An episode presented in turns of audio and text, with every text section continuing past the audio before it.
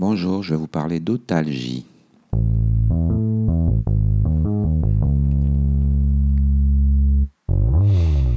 Alors une otalgie, c'est une douleur de l'oreille. Alors l'otalgie se voit dans le cadre d'otite externe, donc il faut éliminer tout ce qui est otite euh, de furoncle ou euh, donc une otite externe bactérienne, on parle de furoncle. Il faut penser euh, aux zona, par, donc c'est une atteinte virale. Il faut penser aux mycoses, à l'eczéma, voire aux otites externes malignes. Donc une otalgie par otite externe, donc ça fait mal. Donc c'est, ce sont des otalgies qui sont spontanées, majorées par la mobilisation du pavillon de l'oreille. On peut y retrouver associé un petit ganglion euh, périauriculaire, parfois un écoulement purulent du conduit auditif externe. L'examen se fait par une otoscopie et dans le cas d'une otite externe, l'examen otoscopique est très douloureux. Donc à l'autoscope, on voit euh, donc la lésion, l'otite externe, hein, qui peut être euh, donc un furoncle, un zona. Le zona sont des, petites pustules. Alors quand il y a otite externe et zona, euh, il faut aller rechercher une paralysie faciale externe, un PF, un PF paralysie faciale donc complète, hein, un PFC.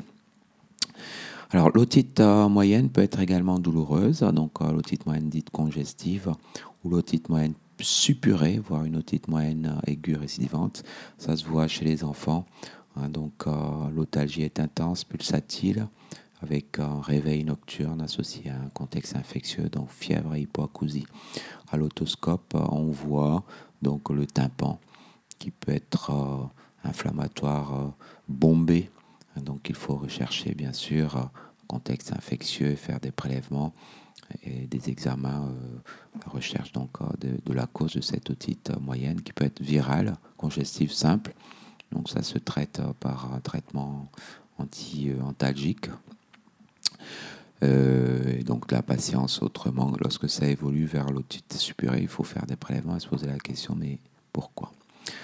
Autre cause d'otalgie, les douleurs dentaires caries, abcès dentaires, les phlegmons, avec euh, associé à cela un trismus, une contracture de la bouche hein, avec incapacité à ouvrir la bouche, donc une douleur à l'ouverture de la bouche. Les otalgies, ça se voit dans les barotraumatismes, ça se voit dans la fracture de la mandibule, donc un choc mentonnier, et on fait un examen euh, radiographique, on voit une fracture de la mandibule. Voilà donc les principales causes à éliminer d'urgence en cas d'otalgie. Sinon, on peut retrouver des pathologies infectieuses telles que des angines ou des phlegmons de l'amygdale. Donc, ce sont des otalgies projetées, donc une douleur à la déglutition.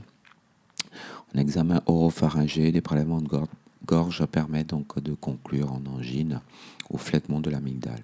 Les autres causes, les causes ORL néoplasiques, donc un cancer du cavum, donc du rhinopharynx, ou des atteintes des amygdales, donc au niveau oropharynx, voire une atteinte du sinus piriforme, donc à l'hypopharynx. Dans ce cadre-là, on a un contexte alcoolotabagique, un mauvais état bucco-dentaire, des douleurs à la déglutition, on parle de dysphagie, ou des douleurs euh, à la déglutition dans les oreilles, on parle d'odinophagie, donc O-D-Y-N-O. Euh, P-H-A-G-I-E, donc, euh, dans ce cadre-là, on est face à un patient éthylotabagique chronique avec une altération de l'état général. Donc, c'est néoplasie ORL qui peut se traduire par des otalgies. Et au final, c'est un diagnostic d'élimination, le, le dysfonctionnement temporomandibulaire. Donc ça se voit chez les femmes avec un blocage de la mandibule. Donc l'examen euh, endobuccal et de l'état de l'occlusion buccale permet de conclure par élimination à un dysfonctionnement temporomandibulaire. Il faut faire également des radios avec un, ortho, orthopantogramme. Donc au total, les otalgies, ce sont des otites externes, bactériennes, virales, mycosiques, eczéma ou des otites moyennes, qu'elles soient otites moyennes aiguës, congestives ou euh, moyennes suppurées, on a les lésions dentaires, les barotraumatismes, les fractures de mandibule, autrement tout ce qui est pathologie infectieuse ORL projetée, donc les angines, les phlegmons de l'amygdale, ou les pathologies néoplasiques, donc cancer du cavum, des amygdales, du sinus piriforme ou au final ce qu'on appelle un dysfonctionnement temporomandibulaire qui se voit en prédominance féminine. Donc il s'agit d'un blocage de la mandibule et puis des bruits articulaires de frottement lorsqu'il y a un phénomène d'occlusion de, la bouche. Donc l'examen endobuccal et l'exta occlusal avec euh, des radios permettent de conclure en syndrome euh, de dysfonctionnement temporomandibulaire.